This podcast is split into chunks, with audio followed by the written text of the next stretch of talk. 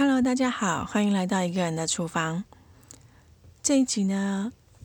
又要回归跟大家介绍食谱了。有有，如果是固定收听的老听众，你觉得，嗯，你前两集不是才说过，你看过推荐的食谱已经告一段落了吗？怎么才过两集就又有新的食谱书可以推荐呢？Never say never。那主要是前阵子疫情趋缓嘛，所以我去了图书馆，然后去都去了书店。逛了之后呢，看到架子上有一本书，食谱书非常吸引人的目光。一拿下来看，就很厉害的把它从头到尾看完了。这本食谱书就是二零二零年出版的，《不靠食谱就能做好菜》。那作者是有缘叶子老师。那我们这期节目就开始喽。那前面有提到我会在书店看到他把它拿下来的原因，但同时也是因为我前阵子啊。在 YouTube 频道看到顺龙老师的影片，那他其中有一集呢是在介绍那个韩式的凉拌小菜，那他的影片名称就叫做“挑战台湾青菜，化身韩国小菜”。那在这个影影片里面呢，他介绍了韩式凉拌小菜的三种的调基本调味组合，而且那个整个步骤也十分简单，基本上就是烫完之后，然后切断。然后切断之后，照这个调味，你可以去试做，然后去试吃。你可能在第一种调味就觉得有 OK 了，你就不用再往下做。那如果做完第一种的调味，你觉得还不够，你可以再继续往下做到第二种。那还不够，就再往下到第三种。以我自己的经验，其实我大概做到第二种就就就差不多了。而且那些调味的材料也非常简单，算是一般有在下厨的家庭，我想应该都算是有必备的。所以那时候吃的不亦乐乎。而且因为你是清烫过后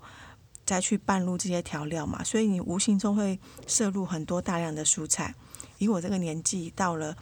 要。多摄取蔬菜的年纪嘛，所以这个食谱对我来说非常的应时。所以看到老师这本书也觉得很有趣，因为它里面前半部分就是提到了蔬菜的料理方式。那光是基本的炒蔬菜呢，它其实就分很多种，比如说简单的清炒啊，或者加蒜味下去炒，那甚至可能是呃配搭配其他肉类，或是油皮呀、油有呃油豆腐下去做料理都有。其实算是非常丰富，可是因为它写起来非常轻松，并不像一般的传统的食谱书那样子列好一堆一堆的材料，呃，跟菜色，然后再详列每一个的步骤。它反而是告诉你一个大原则之后，你可以去通用在每一种蔬菜上面。那至于实际的内容，比如说操作的内容或者熟度调味，完全看你个人。这种非常灵灵活、自由度大的这种食谱，算是我目前还蛮喜欢的，因为你完全可以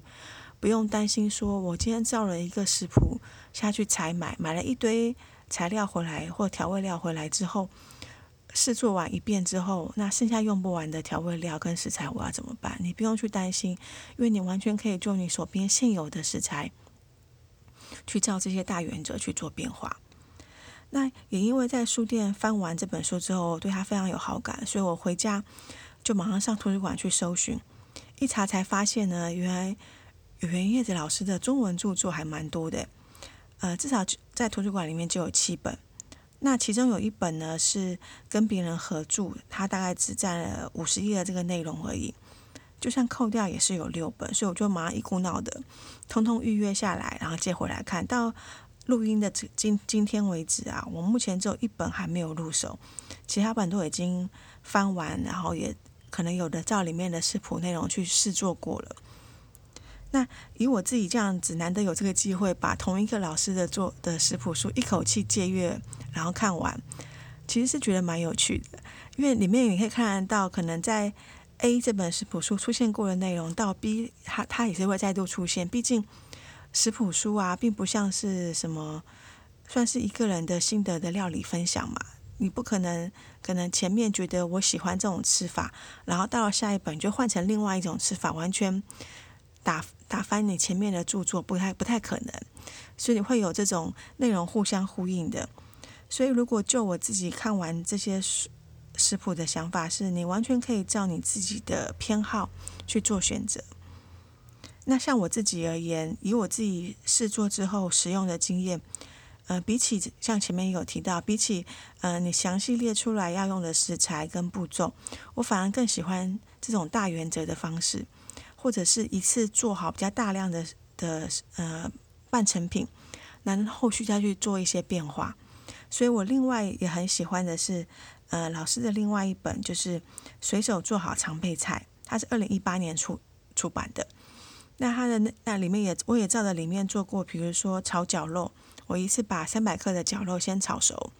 那后续可以再去自行去做其他的变化，或者是胡萝卜很容易没有吃完嘛，前面也有提到我。在其他节节目里面也有提到，我可能会切丝啊、切片啊，然后把它冷冻起来去做保存，或者是参考甜点书把它做成甜点吃掉也是有可能的，对不对？那在这本书里面，我又看到了别的可能，就是把它先烫半熟，然后再冷冻保存。那你因为后续你在做调理的时候，因为已经半熟了，你就不用担心胡萝卜这个不容易煮熟的特性不好跟其他的菜肴去做搭配。那相较之下的，反而是我一开始介绍的那本不靠食谱就能做好菜的书。老实说，一开始我对它的试错兴兴趣缺缺。那主要是前面也有提到，它有一半的内容是在讲蔬菜嘛。那我最近因为已经偷懒了，从孙龙老师那里学到了这个韩式的调味三种组合，就没有什么太大动力去尝试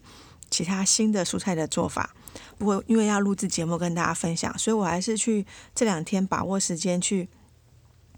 照这本食谱书里面提到的炒青菜的方式去做试做，那试做完之后，我觉得还是需要，因为它里面虽然说起来很简单，就是炒炒炒青菜、炒蔬菜，你要怎么好吃呢？老师给出来的解答就是，你先泡水，你让蔬菜在料理之前呢，先吸饱水分，恢复生机，这样帮助你后续在做烹调的时候，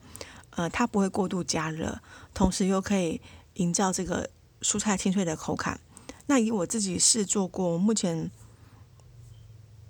是使用青江菜来去做拌炒的动作，的确是菜梗的部分非常清脆。可是，在呃实际上料理过后，因为它需要靠比较大量的油去做拌炒调理，跟我自己之前习惯了算是半蒸炒的方式又不太一样，所以对我而言，我还在一来是要习惯这个呃料理的步骤。二来是它整个成品的口味，虽然的确青菜十分清脆，吃起来非常好吃，可对我而言，我觉得它有点过于油腻了。所以每个食谱书，就算它写的再怎么看起来完美、轻松、简单，到最后你还是要落实在你自己的料理生活，还是要靠你自己去料理完之后试吃，觉得符不符合自己的喜好嘛？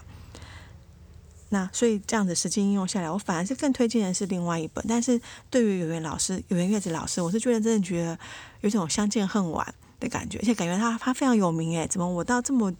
这么后期才知道他呢？不过晚知道不如不不如不知道嘛，所以算是不错的。然后也许会有听众疑问说，那这几本？食谱书，你会实际试做之后会想要购买的是哪是哪一本呢？或者哪哪哪几本呢？老实说呢，呃，前面说了这么多，而且算是听起来应该知道我偏好哪两本食谱书嘛，哪甚至哪一本食谱书。但老实说，我并没有打算要购买任何一本，不是说它不够好，而是以我自己目前手头上现有的食谱啊，还有呃一些购买厨具它附赠的食谱来说，我觉得已经算是到达一个。饱和的程度了，除非我哪一天把这些食谱书都消化了，甚至可能进一步，比如说淘汰觉得不适合的食谱书，在那之前，我并不会想要再新购入任何其他的食谱书，虽然我觉得它真的内容很适合自己。那又回到一开始提到的，就是我掌握好大原则之后，其实你真的有需要看到一本就买一本嘛？毕竟食谱书并不是说你买的越多，家里。的藏书越多，就代表你越会做菜嘛。到最后，不管你买一本、两本、一百本、两百本，还是要回到读者你本身，你有没有真的照这个食谱去吸收，去把它变成你自己料理生活的一部分呢？就像有缘叶子老师他在《不靠食谱就能做好菜》的前言里面有提到的，他说：料理不是一阵子的事哦，而是持续一辈子的事业。养成不依赖食谱做菜的习惯，培养对料对料理的直觉。当你有了真正的基本功之后呢，你才会产生，也许可以试试看这样的应用能力。当擅长的领域逐渐扩展开来之后呢，自然也不会再烦恼要做什么菜了。我把这段话也送给可能也还在料理路径上在摸索的你们，还有我 我自己。等到哪一天，我觉得我对于这些单纯的清炒、拌炒或者烤箱料理，我觉得已经告一段落的时候，也许会再回头把这本书捡起来，想要仔细参考它后面所提到的油炸料理这这个部分。但在那天还还没有来之前，那我们就先从消化。手边现有的食谱书，先做个开始吧。那我们这期节目就先到这边告一段落喽。我们下一集十一月五号再见，拜拜。